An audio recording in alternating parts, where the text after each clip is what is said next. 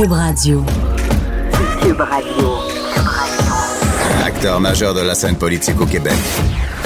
Il analyse la politique et sépare les faits des rumeurs. Trudeau le midi. Bonjour, mon Dieu, ça commence bien. Bonjour, bienvenue dans Trudeau le midi. Aujourd'hui, on est lundi le 5 novembre 2018. J'espère que vous allez bien, j'espère que vous êtes reposés, que vous avez eu une belle fin de semaine malgré la température on va dire, de merde qu'on a eu un peu partout euh, au Québec. En tout cas, ici, dans la région de Québec, ça a été euh, vraiment rien de réjouissant. De la pluie, des vents, certains endroits de la neige.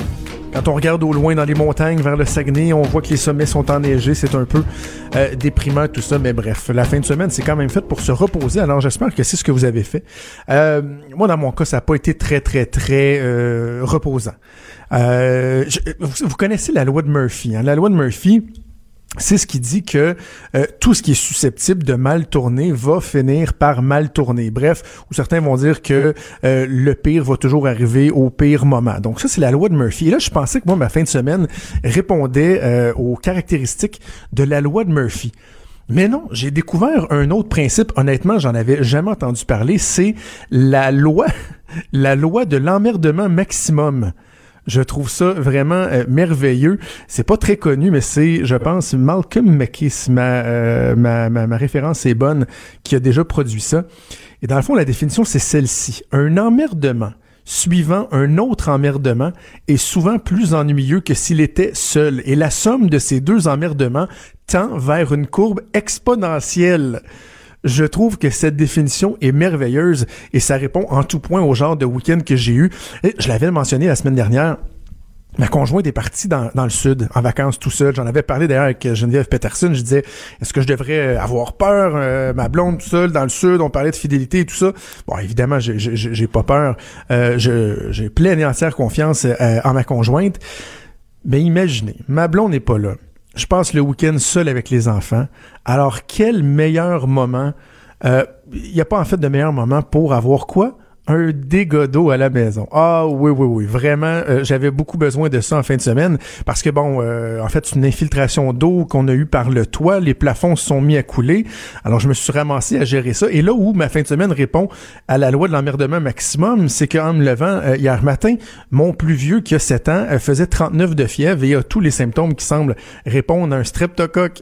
Alors, vraiment, hein, dans, dans les meilleures conditions alors que je suis seul avec les enfants, mais en même temps, c'est juste des, des, des, des. Mon gars, il va pouvoir se faire soigner des antibiotiques. La maison, c'est juste du matériel. On est assuré pour ça.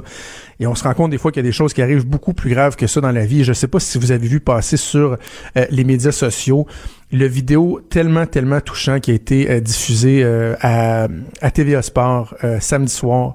Une entrevue faite par Louis-Jean avec le petit Benjamin, un jeune garçon d'à peine, je, je, me souviens plus son âge, mais il doit avoir à peu près 6-7 ans, même âge que, que, que, que, mes enfants ou que vos enfants, vous.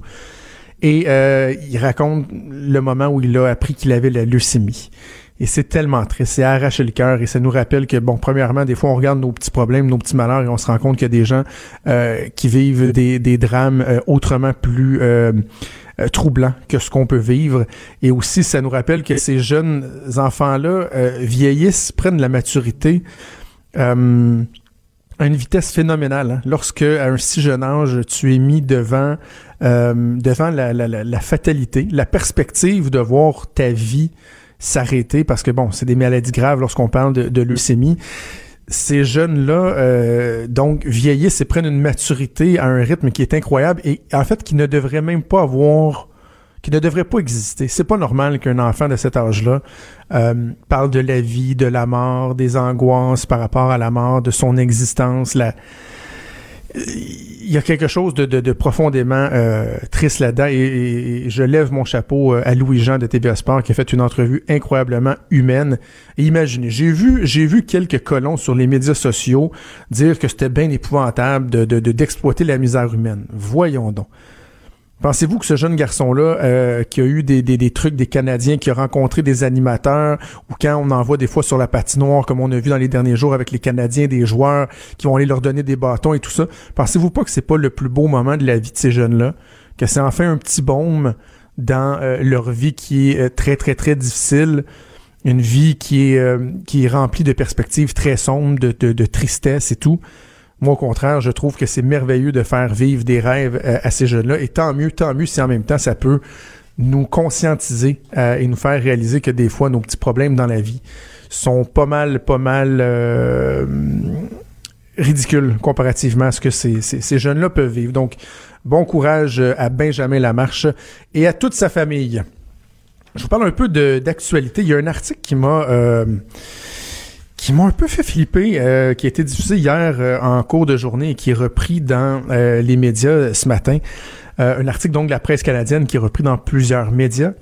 Et on dit, le titre, c'est Nomination les hommes aux commandes dans le gouvernement de François Legault.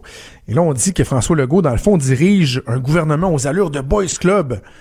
Dans le fond, on se contente de nous expliquer, c'est que ce serait juste un vernis qui a été fait, la parité le fait que euh, bon les députés euh, c'était même rappelez-vous la CAQ avait plus de candidates femmes que de candidats hommes et euh, a fait élire une, une, proportion record de femmes dans son caucus tout comme les libéraux aussi je pense en termes de proportion là.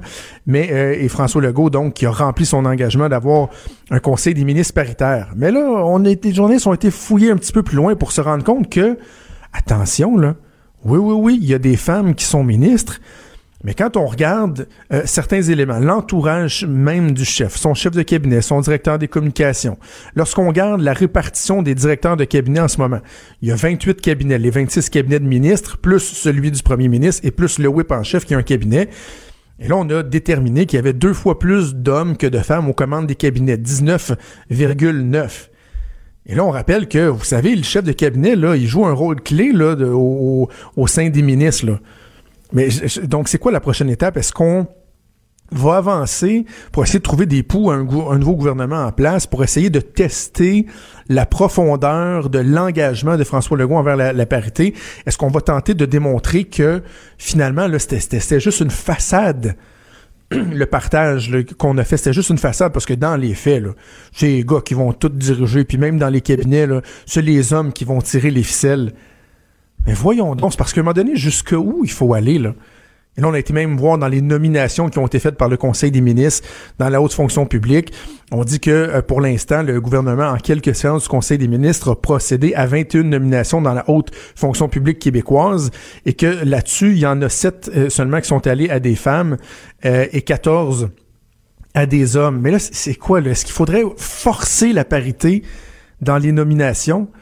Si malheureusement, de tout temps, euh, ou, traditionnellement, je vais dire comme ça, les hommes ont été plus présents, mettons, dans des rôles dans la haute fonction publique. Et que ça tend petit à petit à changer. Il y a des femmes qui, qui, euh, euh, gravissent les échelons. Je pense qu'il y en a de plus en plus qui vont être nommés des sous-ministres, etc. Mais est-ce que du jour au lendemain, il faudrait forcer la parité et éviter d'aller chercher, par exemple, les hauts fonctionnaires qui ont monté en grade et qui sont rendus à être prêts à avoir un poste de sous-ministre, par exemple, ou de, de, PDG d'une société d'État? Donc, de forcer la parité, de laisser ces gens-là de côté au nom de la sacro-sainte parité. À un moment donné, il faut se calmer. Le gouvernement a envoyé un message qui est clair, une volonté ferme de respecter la parité. Il le fait avec son conseil des ministres. Faudrait pas oublier également euh, l'importance des rôles qui ont été donnés à des femmes. Dans l'article, on dit, ah, vous savez, le Conseil du Trésor, c'est un homme. Les finances, c'est un homme. Euh, le ministère de l'Économie, c'est un homme. Ouais, mais est-ce qu'on peut se souvenir que la vice-première ministre du Québec, c'est Geneviève Guilbeault, c'est une femme, ministre de la Sécurité publique. Daniel Mécan, ministre de la Santé, c'est pas rien. La ministre de l'Environnement, Marie-Chantal Chassé, la ministre des Affaires municipales, qui est un des, des, ministères les plus importants au gouvernement, on a tendance à l'oublier, c'est André Laforêt, une femme du Saguenay. Sonia Lebel, qui va être ministre de la Justice et qui en plus va être responsable des relations entre le Québec et Ottawa. Et vous voulez aller voir dans l'entourage de François Legault? OK, je vais vous donner deux noms. Catherine Loubier Catherine Loubier qui a été très impliquée en politique fédérale, entre autres avec les conservateurs, avec Lawrence Cannon, avec Stephen Harper. C'est elle qui a été euh, la grande Manitou de toute la transition du gouvernement, ce qui est un rôle essentiel. Et si la CAQ a été en mesure de performer à l'élection, de démontrer qu'ils avaient encore, euh, qu'ils avaient désormais une vraie machine, d'avoir des bons candidats un peu partout au Québec. C'est en grande partie grâce à Brigitte Legault, qui est la directrice générale du parti, euh, donc de la CAQ, qui est aux côtés de François Legault depuis, si je me trompe pas, les tout débuts de la CAQ, ou en tout cas depuis plusieurs années. Elle a été une des architectes avec Martin Koskinen, le chef de cabinet, de la performance euh, de la CAQ. Donc franchement, là, donnons-leur une chance. Évidemment, on verra. Est-ce qu'on est-ce qu'on va vraiment le sentir dans l'action au quotidien du gouvernement? Que les femmes se font entendre, ce sera à voir. Mais il reste qu'on peut, on peut pas dire, on peut pas euh, mettre de côté le fait qu'il y a une volonté claire dans ce gouvernement-là de permettre aux femmes de prendre leur place. Tant mieux, tant mieux. Mais s'il vous plaît, allons pas forcer non plus les choses. Avant qu'on aille en pause, Là, ce qui fait parler aujourd'hui, c'est Rona. Ah là là là là là là là On va voir là, des gens là, avec la fibre nationaliste déchirer leur chemise. Pourquoi?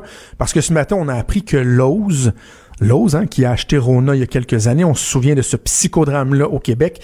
Lowe's a annoncé ce matin qu'il fermait 31 magasins au Canada, incluant le Québec, et aux États-Unis, donc des magasins qu'ils jugent sous-performants. Et là, là-dessus, il y a neuf Rona qui sont au Québec. Et là, c'est la panique. Les gens qui reprochent aux libéraux, on est reparti là, on a reparti la roue de reprocher aux libéraux de ne pas avoir empêché la vente de Rona. On va nous ressortir tout le psychodrame des courriels. Souvenez-vous, à l'époque, Jacques Daou avait-il autorisé ou non la vente? Est-ce que le cabinet du premier ministre était au courant? Quel était le rôle du chef de cabinet de Jacques Daou dans tout ça? On va rebaigner dans ce psychodrame-là en oubliant de dire que l'ose peut bien faire ce qu'ils veulent. C'est une compagnie. Elle fait une analyse de ses magasins, se rend compte qu'il y en a qui sont sous-performants, qui nuisent à la rentabilité de l'entreprise et décide de les fermer. C'est l'économie. C'est de la business. C'est comme ça que ça se passe. Et oui, sur les 31, il y a 9 Rona qui euh, devront fermer au Québec. Mais là, lâchez-moi, là, revenez-moi pas avec la vieille maudite même euh, rengaine sur ah, la perte de nos sièges sociaux et tout ça. À chaque fois que quelqu'un va rappeler ça, moi je serai présent pour vous rappeler qu'au Québec, on n'est pas des proies on est des prédateurs, on est plus acquéreurs que vendeurs d'entreprises. Je vous rappelle des chiffres, je vous rappelle parce que j'ai l'impression que j'en ai parlé souvent, entre autres, à la télé, dans le journal, mais Bloomberg, c'est quand même pas euh, n'importe quoi. Bloomberg euh, a fait une étude dans les dernières années, de 2012 à 2016. Si on compare le nombre d'achats qui ont été faits euh, d'entreprises donc, le Québec s'est porté acquéreur d'entreprises à l'étranger versus le nombre de ventes d'entreprises québécoises qui ont été faites auprès d'intérêts étrangers on parle de 173 achats versus 71 ventes. C'est 2,4 fois plus. Et même si on parle de la valeur de ces transactions-là, la valeur des achats qu'on a fait, c'était 55,9 milliards, alors que les ventes, ce qu'on a vendu, les intérêts qu'on a vendus à des étrangers, c'était 17,3 milliards. C'est trois fois plus en termes d'importance euh, pour l'activité économique. Donc, le Québec, on est dans une situation euh, qui est favorable. On dit en anglais you win some, you lose some. Ben oui, des fois on va voir des sièges sociaux qui sont partis. Mais dans le cas de Lowe's, regardez ce que euh, le boss, qui est Sylvain Chamberlain, si je me souviens bien de son nom, euh, a fait.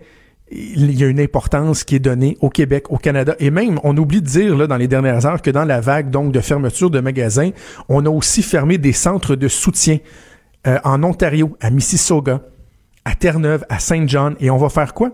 On va ramener ces centres-là sur la rive sud de Montréal. Donc, évidemment, jamais on peut se réjouir de voir des gens. Euh, c'est Sylvain Prudhomme, en passant, le, patron de euh, de, de Joanie de me l'avoir soufflé à l'oreille. Donc, évidemment, on peut on peut jamais se réjouir de voir des gens perdre leur emploi. Mais premièrement, on n'arrête pas de, de, de, de, de, de s'époumoner à dire qu'il y a une pénurie de main-d'œuvre au, au, euh, au, Québec. Donc, j'ose espérer pour ces gens-là qu'ils sauront se retrouver des emplois. Mais pour le reste, lâchez l'implication du gouvernement. Enlevez-vous le nez de là-dedans et laissez l'économie euh, faire ce qu'elle a à faire. À gauche, à droite, au milieu. Tout le monde est le bienvenu. Jusqu'à 13, vous écoutez Trudeau le midi. Cube Radio grosse, grosse semaine au niveau de la politique américaine parce que enfin les élections de mi-mandat euh, s'en viennent. C'est dans à peine quelques heures que les Américains vont aller aux urnes. Et normalement, on parle à Luc La Liberté le jeudi, mais je me suis dit, euh, mettez-en, c'est pas de longueur. Cette semaine, on va y parler deux fois, donc on va aller rejoindre notre chroniqueur en politique américaine, Luc La, Liberté, qui est au bout du fil. Salut, Luc. Oui, bonjour, Jonathan. Luc, quelle grosse semaine. Et j'ai envie, commençons, ne prenons pas pour acquis que, euh, encore une fois, que les gens comprennent la complexité euh, du système politique américain. Redresse-nous le portrait euh, en quelques secondes de, de, de, de l'enjeu. Donc, qu'est-ce qui se passe dans les élections du demi-mandat? Donc, grosse journée, effectivement, puis a plusieurs chapitres. Tout d'abord, ce qu'on surveille, c'est que le président américain est élu pour quatre ans. Donc, Donald Trump a déjà été élu 2016. Il est là jusqu'en 2020. Mais contrairement à notre système à nous, ben, lui, il a quelque part un bulletin quand même à rendre au bout de deux ans. Les fameuses élections de mi-mandat, ce sont d'abord des, euh, des élections pour réélire les 435 représentants. Au Congrès, il y a deux chambres pour le législatif. Et il y a le Sénat. Et pour nous compliquer la tâche un peu, ben, les Américains renouvellent pas le siège des sénateurs tous en même temps.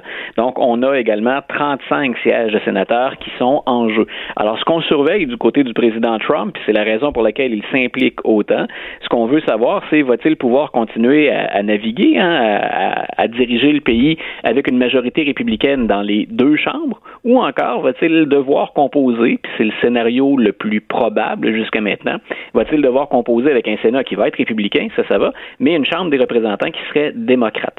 Et au-delà de ce oui, juste peut-être rappeler aux gens qu'aux États-Unis, les, les, lignes de parti sont pas euh, euh, sont pas comme ce qu'on vit nous autres en politique canadienne. C'est pas parce que vous avez une chambre qui est à majorité républicaine qu'elle va forcément toujours voter avec vous. Et quand même, euh, Donald Trump l'a pas nécessairement eu facile avec le, la Chambre des représentants et le Sénat parce que lui-même crée des tensions dans sa propre gang.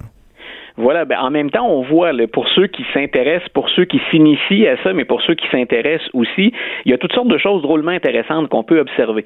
Par exemple, c'est vrai qu'à une élection de mi-mandat, ben, on se permet de jouer plus sa circonscription que le parti au plan national ou encore que le lien avec le président. Ce qu'on veut, c'est d'abord préserver son siège. Et son siège, dans une circonscription, ben, parfois, il est plus à gauche, il est plus à droite, il est pro-Trump, il est anti-Trump. Ce qui fait que, par exemple, être un républicain à New York ou être un républicain en Georgie, euh, ou en Arkansas ou au Texas, ben c'est pas tout à fait la même chose.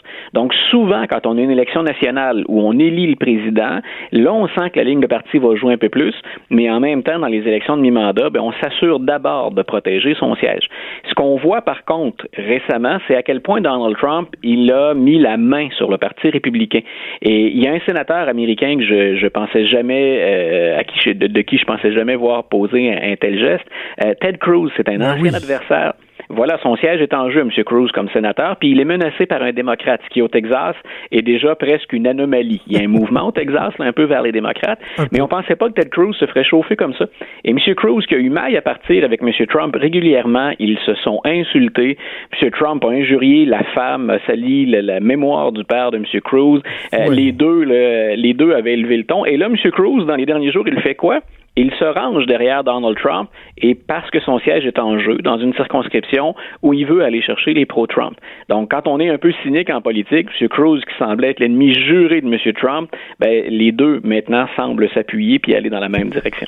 Traditionnellement, Luc, lors des élections de mi-mandat, euh, on est habitué de voir l'administration en place perdre, perdre des appuis, hein? C'est une belle façon de passer un message à l'administration. Puis euh, il n'y a pas si longtemps, pas si loin de nous, euh, M. Obama, dans son premier mandat, en vote Obamacare, les, les, fameux soins de santé universels, et il se fait remettre à sa place, entre guillemets, aux élections de mi-mandat. Pendant les deux premières années, il met son système en place, il lance ça sur les chapeaux de roue de façon un peu maladroite, puis les Américains le lui reprochent et élisent une majorité républicaine à ce moment-là. Donc, c'est un peu ce qu'on pense qui va se passer. Il y a beaucoup de gens qui, on le dit, mais c'est pas récent, mais on a dit à quel point c'était polarisé, à quel point il y a peu de compromis possibles entre les deux clans, mais il semble que les démocrates soient prêts à aller voter, qu'ils sortent en grand nombre, puis que les indépendants veuillent également passer un message à M. Trump. Et ce qu'on voit défiler depuis ce matin, là, on se relaie en sondage, analyse, opinion, mais c'est qu'on a l'intention de passer ce message-là à Donald Trump. Et ce que j'ai hâte de voir, bien sûr, c'est dans un premier, dans un premier temps la réaction de M. Trump lui-même, mais aussi quelle va être la réaction des républicains qui sont rangés derrière lui beaucoup.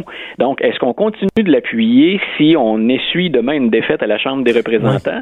Est-ce qu'on est, est-ce qu'on, est-ce qu'on se range de manière aussi euh, indéfectible derrière Trump pour les élections de 2020 Parce qu'aux États-Unis, ben on est toujours en élection, puis ce soir les gens surveillent les résultats maintenant, mais ce que ça peut vouloir dire pour dans deux ans? C'est quoi le risque le plus important pour Donald Trump? Qu'est-ce qui lui fait le plus peur? Est-ce que c'est euh, de, perdre sa capacité à faire avancer son agenda ou c'est plutôt les risques reliés à ce que la Chambre pourrait faire et exiger si jamais euh, la majorité devient euh, démocrate? Qu'est-ce qui fait le plus peur selon toi? Moi, je pense que les, les, deux, pour des raisons différentes, sont à, sont à placer sur un pied, un pied d'égalité. M. Trump, ce qu'il espérait, c'est un mandat fort pour que dans les deux prochaines années, plus rien ne l'empêche d'avancer. Ça aurait été, ou ce serait, s'il l'emporte, c'est encore possible, ce serait un véritable rouleau compresseur jusqu'en 2020 en se disant, vous voyez, vous avez eu deux ans de Trump et malgré tout le grenouillage, les hauts cris des médias et des démocrates, je suis demeuré fort. Donc, euh, je, je pense que ça, quelque part, on, on arrive à le, dans la mesure où on peut contrôler Trump, là, on arrive à le retenir un peu. L'autre chose, c'est tout ce que peuvent mettre de l'avant les démocrates qui vont être à la Chambre des représentants. Donc, c'est des commissions d'enquête, par exemple. M. Trump s'en sort bien actuellement parce que les différentes commissions, les enquêtes ont été menées par la majorité républicaine. Donc, c'est plus facile, disons, de replacer le couvercle sur la poubelle quand il y a un dossier chaud. Euh, ben là, cette fois-là, avec les démocrates, on pourrait se plaire, puis ça va être le jeu politique, on peut être pour ou contre, mais on pourrait se plaire à mettre des bâtons dans les roues de Donald Trump. Puis moi, ce que je vais surveiller aussi cette semaine, c'est qu'en même temps qu'on élit ces gens-là qui pourraient mettre des bâtons dans les roues de Trump, ce, ce qui circule de plus en plus à Washington, c'est que dans une enquête qui n'est pas bien sûr liée à l'élection, la fameuse enquête de Robert Mueller, M. Mueller serait ben sur le point d'intervenir et de faire une déclaration cette semaine. Oh, donc ça pourrait, ben, est-ce que tu penses que ça pourrait tomber euh, d'ici les 24 prochaines heures? Euh, c'est ça, c'est qu'habituellement, puis Robert euh, James Comey, que, que M. Trump a, congédié, qui est l'ancien directeur du FBI, est intervenu, lui, puis ça avait été défavorable à Mme Clinton. Il était intervenu deux fois pendant la campagne mhm. présidentielle. Habituellement, les, les, agences de renseignement, la CIA, le FBI et, ce genre d'organisation-là, on n'intervient pas pendant une campagne électorale. On sort avant ou on sort après pour ne pas influencer le cours d'une élection. M. Mueller, de ce qu'on connaît, de son historique, parce qu'il a déjà été aussi à la tête du FBI, on pense que s'il a une sortie à faire, ce sera après l'élection. Il va laisser les gens se prononcer et ça pourrait sortir plus tard, quelque part d'ici à vendredi, mais ça m'étonnerait énormément que la déclaration se fasse dans la journée de demain. Et là, on voit beaucoup euh, Barack Obama dans les derniers jours. C'est vraiment le visage des démocrates qu'on voit un peu partout. Je sais que c'est normal de voir un ancien président venir appuyer son parti. Je sais aussi que c'est normal qu'on n'ait pas encore la tête, euh, la tête de proue des démocrates parce que bon, il y a tout le processus des primaires qui va venir et tout. Mais est-ce que quand même c'est pas surprenant de voir qu'on mise tout sur Barack Obama, qui a à peu près personne. Bon, on a vu Oprah Winfrey euh, aller aider une candidate au poste de, de, gouverneur, mais sinon il n'y a pas de figure. Euh, qui se démarque du côté des démocrates. Il y a quelque chose d'assez inquiétant là-dedans. C'est-à-dire qu'il y, a deux phénomènes là-dedans. C'est que personne n'a, bien sûr, le, name recognition. Hein, c'est personne n'a un nom qui évoque autant de choses qu'Obama, qui est demeuré populaire auprès des, Américains. Quand il a quitté la présidence, là, il était au-dessus de 50 puis il a terminé sur une très bonne note. Donc, il y a bien sûr le nom Obama résonne plus que n'importe quel autre nom, euh, même celui de Joe Biden qui circule parfois chez d'éventuels candidats démocrates. L'autre chose, c'est que moi, pour moi, les élections de mi-mandat sont importantes pour les démocrates pas uniquement pour la Chambre. Moi, je pense qu'ils sont à évaluer des candidatures, puis à évaluer aussi dans quelle direction on va aller pour l'élection de 2020. Est-ce qu'on va plus à gauche vers des très progressistes ou est-ce qu'on va un peu plus centre-droit, toujours selon une échelle américaine, là, mais est-ce qu'on va toujours vers le, centre-droit? Donc, je pense que ça explique pourquoi on met personne vraiment de l'avant. Il y a quelques noms qu'on a avancés, mais sinon, je pense qu'à très, très court terme, notre pari le plus gagnant, c'était de laisser Barack Obama assumer le leadership puis mener les principales attaques contre Donald Trump. Il y a un élément qui m'a qui, qui me frappe, c'est que euh, au cours des deux dernières années, lorsqu'il est venu de parler de euh, le temps de parler de, du, traitement des immigrants illégaux, les expulsions et tout ça, les Trump lovers s'empressaient toujours de nous rappeler que Barack Obama était probablement le président qui avait fait le plus d'expulsions, puis que c'était bien épouvantable, que ça on n'en parlait pas et qu'on mettait tout sur le dos de Trump. Mais là, de l'autre côté, le message, la rhétorique de Trump depuis les derniers jours, c'est si vous votez pour les démocrates, on va ouvrir les vannes, tous les criminels vont rentrer au pays, ça va être l'asile. C'est quand même assez particulier. D'un côté, quand ça fait notre affaire, on nous rappelle que c'est Obama qui voilà. fait le plus, et de l'autre côté, Trump dit non, non, ils vont tous les accepter, puis ça va devenir le bordel aux États-Unis. C'est particulièrement paradoxal. Puis on joue tout le temps sur des perceptions. Et puis écoute, je pourrais te faire une longue liste. J'entends quand on parle de performance économique, par exemple, les républicains se font toujours les champions de l'économie. N'importe lequel d'entre nous consulterait son, son, son expert en placement ou en investissement pour nous dire, écoutez, l'économie américaine depuis la Deuxième Guerre mondiale, elle va mieux sous les démocrates que sous les républicains. Pourtant, les démocrates peinent à se présenter comme des gens qui gèrent bien l'économie. Et la performance économique des États-Unis actuelle, elle ne, elle ne s'explique pas que par Obama. Mais on peut pas nier qu'Obama a joué un rôle dans ce dossier-là. Et c'est un peu la même chose sur l'immigration. On évoquait à juste titre le fait que Barack Obama avait expulsé des gens, mais en suivant les procédures normales. M. Trump, ce qui est la, la, joute ou l'enflure verbale à laquelle il se livre, c'est qu'il ne le dit pas aux Américains qu'ils ont déjà parmi les lois les plus sévères pour gérer les problèmes d'immigration, pour la protection de la frontière. Il préfère faire valoir que les démocrates, eux, souhaitent faire entrer des gens qui, bien sûr, seraient associés aux minorités qui votent contre lui éventuellement, mais donc les démocrates sont beaucoup plus imprudents, ce qui ne tient pas la route. Et quand on est dans une élection émotive, ben parfois dans une élection émotive, vous accrochez au discours qui vous plaît le plus, puis il semble en tout cas que pour un nombre considérable d'Américains, M. Trump soit la personne qui mm. souhaite les protéger le mieux. Luc, c'est demain donc euh, les élections de mi-mandat. Nous, on va se reparler jeudi. Ça va être intéressant parce qu'il va s'être passé 24 heures. On aura l'occasion d'analyser les résultats, oui, mais aussi euh, les réactions d'un parti et de l'autre suite à ça. Merci, Luc. La liberté, toujours un plaisir. le taux de participation, Jonathan, pour nos auditeurs, important à surveiller. Si on sort fort demain, normalement, ça avantage les démocrates.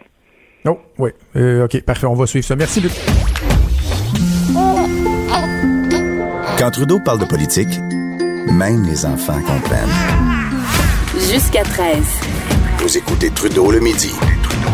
Cube Radio. Depuis quelques années, on nous sensibilise à l'importance d'accepter notre corps comme il est. On parle de l'image corporelle positive, donc évidemment de pas toujours juste regarder les mannequins euh, super euh, super slim dans les magazines, mais comprendre que aussi il faut s'accepter comme on est. Est-ce que ça nous a amené à une dérive dans l'autre sens? On va en parler avec le docteur Richard Béliveau, directeur scientifique de la chaire en prévention et traitement du cancer. Bonjour, docteur Béliveau. Bonjour. Vous avez écrit, vous publiez une chronique fort intéressante dans le Journal de Montréal, le Journal de Québec euh, ce matin, qui s'appelle Le mythe de l'obésité santé. Qu'est-ce que vous voulez dire par là?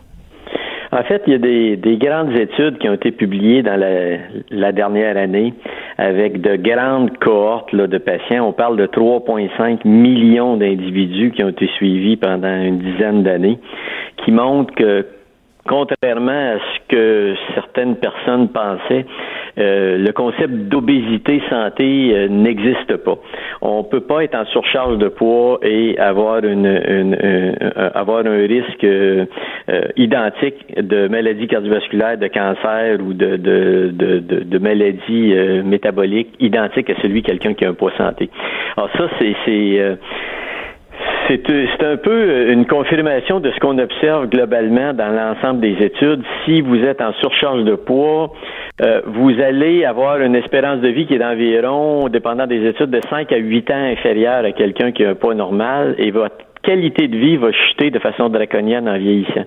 Euh, même si euh, de façon apparente les, le profil sanguin euh, de, la glycémie, les taux d'insuline, le profil de lipides est normal, ce qu'on appelle en anglais les fat but fit. Là. Même si vous semblez apparemment en bonne santé métabolique, cette étude-là montre de façon complètement sans équivoque qu'on a une augmentation de maladies coronariennes de 59% une augmentation de l'insuffisance cardiaque de 96% et l'augmentation des cancers, particulièrement des cancers de l'endomètre chez les femmes, le cancer de l'ésophage euh, et d'autres types de cancers. Il y a plus d'une quinzaine de cancers qui ont été associés dans des grandes études populationnelles à, dans, la surcharge de poids dans le fond, c'est une réponse à ceux qui disent Ah, vous savez, moi j'ai un surplus de poids, mais quand je vais faire mon bilan de santé, tout est beau. C'est dans le fond ce que vous dites, c'est que les études démontrent que un moment donné, tôt ou ça va finir par vous rattraper.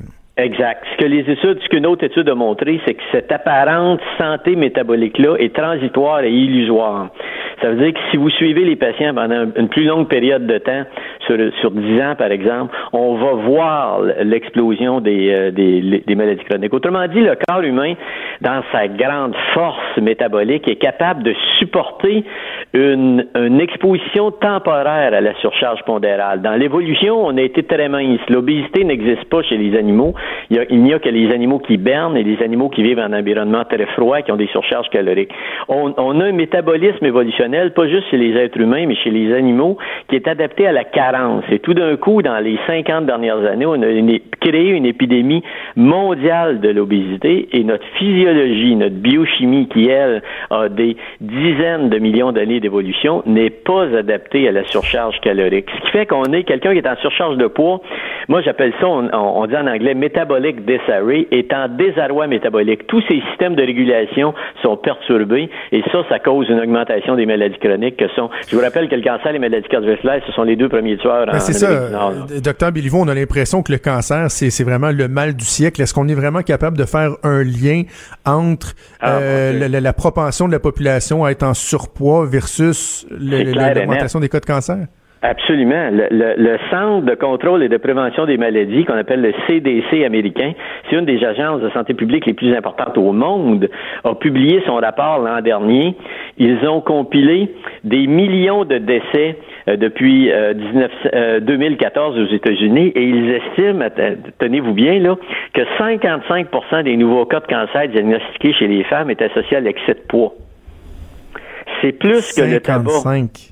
C'est plus ben, que le tabac. Le tabac, ça a été 25% des mortalités est associées au tabac. Et là, on a, le CDC estime que 55% des nouveaux cas de cancer en Amérique du Nord, sont, aux États-Unis, sont associés à la surcharge de poids. Les deux tiers des, oui. oui, mais docteur, mais il faut juste essayer de, de comprendre. Peut-être c'est compliqué à expliquer, mais comment on fait dans, dans, dans des études comme celle-là pour euh, départager les, mettons, les différents motifs de cancer? C'est-à-dire que la personne qui est en surplus de poids, ben, peut-être qu'elle fumait, peut-être qu'elle s'exposait trop au soleil, euh, peut-être qu'il y avait la population. Comment on fait pour dire, ben ça c'est attribuable à ça, de départir les choses et pas tout mettre dans un même panier? Ben, c'est parce qu'on a des grandes cohortes, on a des millions de patients, donc on est capable avec des outils statistiques, on connaît les facteurs de risque associés à certains cancers, on est capable de compenser les effets du tabac ou de la surcharge de poids et tout ça. Ça, c'est zéro d'ambiguïté. Toutes les études vont dans le même sens. Là. En, Grande-Bretagne, c'est la même chose. Euh, L'Organisation mondiale de la santé a émis un communiqué il y a deux ans à l'effet que l'obésité remplacerait au 21e siècle le tabac comme première cause de mortalité dans les pays industriels, et c'est ça la réalité des faits. C'est un problème de santé publique. Moi, je le dis toujours, si vous avez tendance à engraisser facilement, soyez fiers au départ. D'un point de vue évolutionnel, c'est grâce aux gens qui engraissent facilement que, que l'humanité a survécu. Parce que ce qui nous a tués dans l'histoire de l'évolution humaine, ce sont les morts violentes, les morts par infection et les morts par famine. Les famines ont décimé l'espèce humaine et ceux dans l'évolution qui avaient une tendance à avoir des petites bédaines survivaient mieux aux périodes de famine et ils ont été sélectionnés dans l'évolution. Donc c'est donc, c'est donc grâce aux personnes un petit peu grasses qu'on a survécu comme espèce. Le problème, c'est que ces mêmes gènes-là qui vous ont protégé des famines sont maintenant associées à l'explosion d'obésité et ces gens-là vont avoir plus de difficultés à perdre du poids.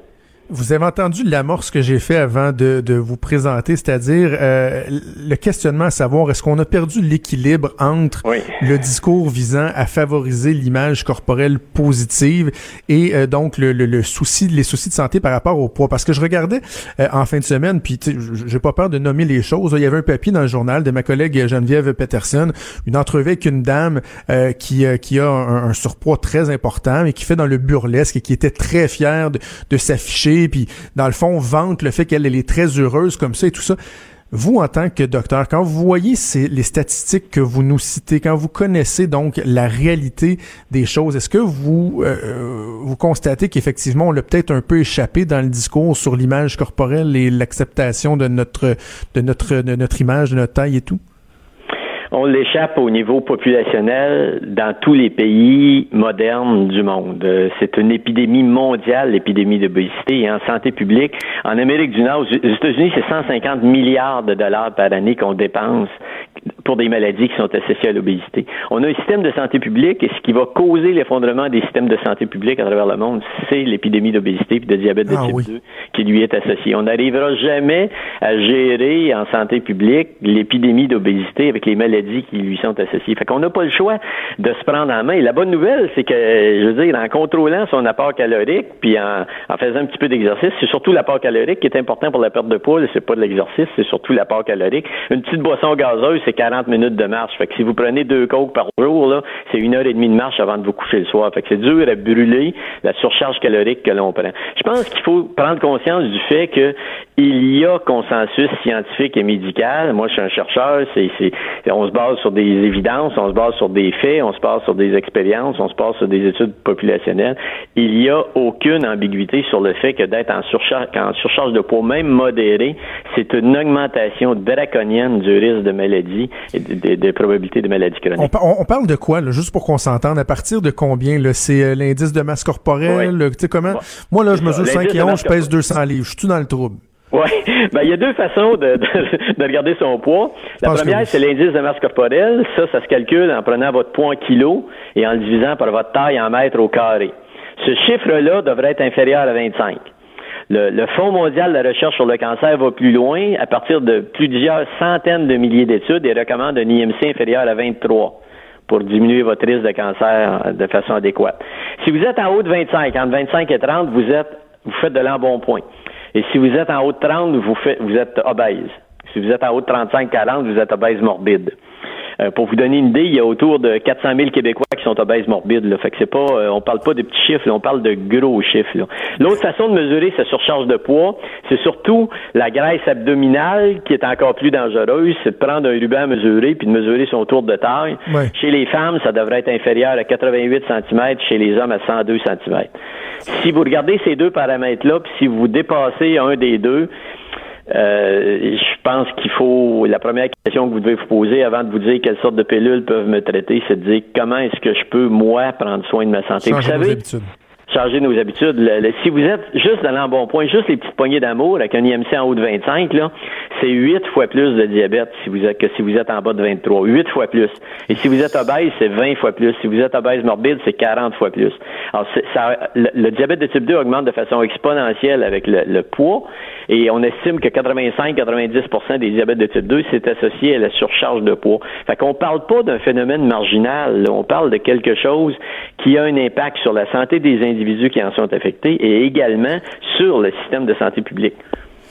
Pas très réjouissant tout ça. On va espérer que ça va s'améliorer. Merci beaucoup, Dr Béliveau. Bonne journée.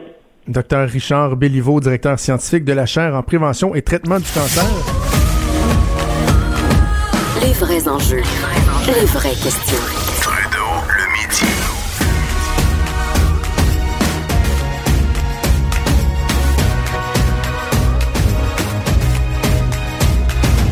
Cube Radio.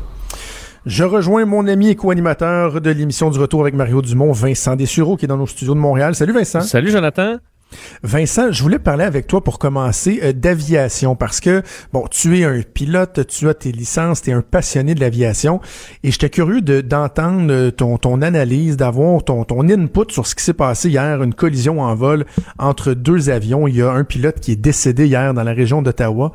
Euh, comment tu as vu ça? Ouais, parce que c'est bon, assez bon particulier comme événement. Ça arrive quand même pas euh, très souvent à l'aéro- à l'aéroport de Carp, qui est juste juste à côté de euh, d'Ottawa. Donc euh, contact entre deux avions, un petit Cessna 150. C'est là-dessus que j'ai appris à, à- à piloter. Donc un petit avion de deux places qui, qui est allé frapper, de ce qu'on comprend, le dessous d'un avion beaucoup plus gros, là, un Piper PA-42, un avion qui peut contenir 10 passagers. Euh, qui venait de décoller de cet aéroport-là. Et là, le, le pilote a, euh, bon, euh, le, le- le- du 150, en fait, le, le- le petit avion lui s'est mis à tourbillonner vers le sol. Euh, le pilote est mort, tandis que l'autre avion, lui, a eu des dommages plus mineurs là, dans- au train d'atterrissage. Il est retourné vers Ottawa, euh, aidé du contrôleur aérien. Il faut dire que c'est quelques minutes de vol. Et d'ailleurs, je vous ai, je, je t'ai- je t'ai sorti, pardon, le, un, un extrait des communications radio. Puis ça, Ah faut oui. toujours s'imaginer. Euh, c'est des incidents qui arrivent vraiment pas souvent, en fait, qui arrivent idéalement jamais dans la vie d'un pilote. Et là, il faut, quand même que faut atterrir ta, ma- ta machine. On comprend que c'est un père et son fils. Le contact la tour parce que ça va mal. Euh, mais le pilote, autant que le contrôleur dans ces événements-là, reste généralement très calme. Euh, Voici un, extrait. take a look, see what uh, what uh, what it looks like on the bottom of the aircraft. I've got a uh, a right main nose right main indication, the gear unlocked. Hold on, Charlie Sierra Lima. Is that your aircraft or someone at there? Uh, that's my aircraft, sir. Somebody hit the bottom uh, bottom side of my aircraft. Charlie Sierra Lima, Roger. Is declaring an an emergency at this time? Uh, not at this time, sir. I got a thousand pounds on fuel, thousand pounds of fuel, two souls on board. Donc, semble avoir suivi de, de, de bonnes Hey. procédures. Indique que ce- sa lumière de train d'atterrissage du train euh, droit, si je me trompe pas, euh, bon, euh, a allumé, donc signifiant qu'il y, a- qu'il y a un problème. D'ailleurs, on le voit sur l'avion atterri, euh, la roue est, est- est tout croche, là, donc l'avion a clairement été endommagé. Mais heureusement, il n'y a pas eu donc de blessures pour les gens à l'intérieur. Faut comprendre que bon, l'analyse de qu'est-ce qui aurait pu se passer, bon, on n'a pas encore tous les détails. On comprend que le gros avion venait de décoller et que l'autre, le petit, lui, ce- le monsieur qui pilotait, se promenait généralement seulement autour de cet aéroport-là, qui semblait être son, son coin de prédilection. Euh, et c'est un aéroport qui n'a pas de contrôleur aérien. C'est un aéroport qu'on appelle un unicom. Donc, tu peux parler sur certaines heures, disons, de bureau à quelqu'un à l'aéroport qui va te donner, par exemple, les vents, euh, euh, donc la piste en service, quelques informations, la, la pression barométrique, mais elle n'a pas d'autorité comme telle. Donc, c'est les pilotes entre eux autres qui doivent se voir, qui doivent dire leurs intentions. Donc, avant de décoller un aéroport comme ça, tu dis, bon, ben, je prends la piste, moi, 1-3, euh, je vais décoller, ensuite je vais virer à telle altitude pour être. Et s'il y a des avions dans ce secteur-là, eux vont dire aussi où, ils sont. Donc des fois, tu peux être 4-5 là, comme ça à te gérer. Euh, alors est-ce qu'il y a une- un problème là-dedans? Euh, Peut-être. Et un indice aussi qui, disons, qui complique ce genre d'avion-là à se voir l'un et l'autre, c'est que l'avion qui a été frappé par en dessous, c'est un avion à aile basse. Moi, c'est ça que j'ai. Donc les, les ailes sont vers le bas, un peu comme un avion de ligne. Et le Cessna, lui, a les, ailes en haut, de sorte que lui voit le, le- point de vue euh, l'angle mort est immense vers le haut pour un, un- un Cessna, mais immense vers le bas pour un Piper, de sorte que c'est ce genre d'incident-là est plus fréquent. Euh, tu comprends? Parce que c'est les deux angles morts qui se, qui se jumellent comme ça, alors ça pardonne encore moins malheureusement.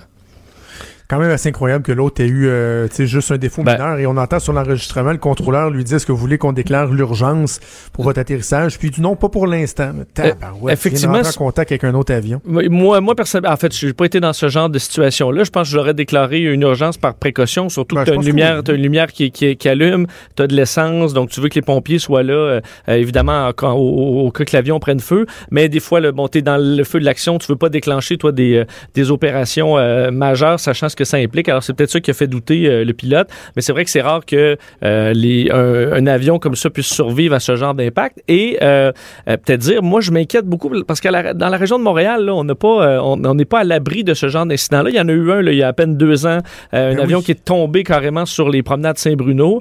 C'est un coin qui est tellement chargé en trafic aérien là, parce qu'on a l'aéroport de Saint-Hubert qui est surchargé, on a l'aéroport de Saint-Jean euh, à Trudeau qui est là, on a Mirabel, euh, euh, bon, il y, a- il y en a plein. Ça, ça crée un trafic incroyable qui est dur à gérer pour les, les contrôleurs aériens qui font tout ce qu'ils peuvent. Et j'ai l'impression que la réglementation devra augmenter dans la région de Montréal parce qu'à mon avis, ce genre d'incident-là, on risque malheureusement d'en voir de plus en plus. ouf pas, c'est rien de rassurant. Écoute, je veux que tu me, j'ai bien hâte que tu me parles de ton prochain sujet. C'est le genre d'histoire, je pense que je vais euh, adorer. Tu veux me parler d'un mariage qui s'est terminé en catastrophe au Texas. Oui, mais ben, en fait, c'est que là, tu, tu, tu seras peut-être pas content parce que c'est quand je dis catastrophe, c'était pas vraiment avec euh, à la blague parce que c'est vraiment une qui, écoute une tragédie que euh, écoute on peut même pas inventer quasiment. Euh, en fin de semaine samedi Will Byler qui marie euh, sa, ben, sa, sa, sa copine Bailey eux c'est des étudiants universitaires se marient sur leur ranch familial devant famille et amis et tout ça. C'est la fête. D'ailleurs ça a été filmé les gens fêtent et tout ça. Il y a un hélicoptère qui vient les chercher pour pour partir là, à la fin du mariage. Alors tout le monde fête euh, l'hélicoptère arrive le couple en- embarque envoie la main à toute la famille et quelques minutes après l'hélicoptère s'est écrasé Ah non. euh, en tuant le couple sur le coup et le pilote qui est un vétéran de la guerre du Vietnam, un monsieur dans, euh, je pense, de, de, de, de, de plus de 80 ans, euh, mais qui connaissait très bien le coin. Alors, on ignore la cause, mais imagine-toi, là, t'es, t'es, t'es en train de marier, que ce soit euh, ta fille, ton meilleur ami, ils embarquent là, après une journée de festivités. On dit 1h30 après le mariage, euh, ils étaient euh, partis, ils étaient morts.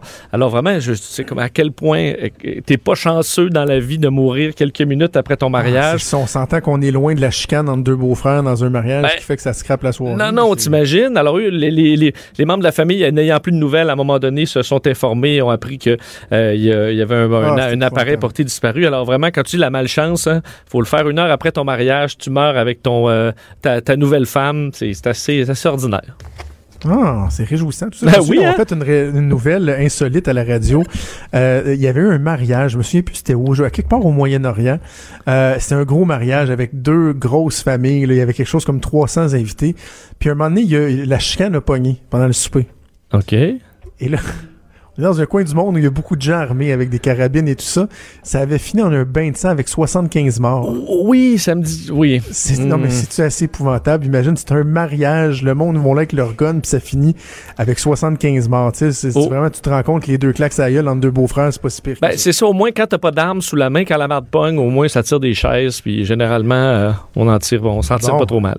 Alors, poursuivons dans Oui. euh, notre chronique Hop la vie avec euh, Vincent Dessureau. On parlait de, de, de mort à Ottawa, de mort au Texas. Et là, tu veux me parler des femmes qui sont en train de mourir, qui ont moins de chances de recevoir le, le, le RCR. Oui, et qui là- sont en train de péter du cœur. Mais là, nos- les mauvaises nouvelles, pour nous, les hommes, s'arrêtent là, euh, Joe, parce que les, là, la mauvaise nouvelle est pour la femme. Les, chercheurs viennent de se rendre compte euh, à l'Université de Colorado. En fait, on avait vu dans les statistiques que les femmes, quand ils font un arrêt cardiaque, euh, Oui. semblent être moins réanimées souvent. Mettons que tu, tu- tu tombes dans la rue euh, et voulaient savoir pourquoi. Est-ce qu'on se rend compte, c'est que les femmes Hashtag font... moi aussi. Ben, ex- exactement. T'es Ben tombé voyons, dessus. pas sérieux. Euh, les, les hommes sont, euh, ont peur de faire la réanimation ca- cardio-respiratoire, de peur d'être accusés d'agression sexuelle. Alors, s'il y a une femme qui tombe en arrêt cardiaque, elle a moins de chances d'être sauvée qu'un homme qui va, euh, bon, euh, évidemment, où on va aller comme ça faire les manœuvres. Alors, ils ont fait deux études qui, qui l'ont prouvé, une de l'Université de Colorado auprès d'une cinquantaine d'étudiants et une autre de l'Université de la Pennsylvanie.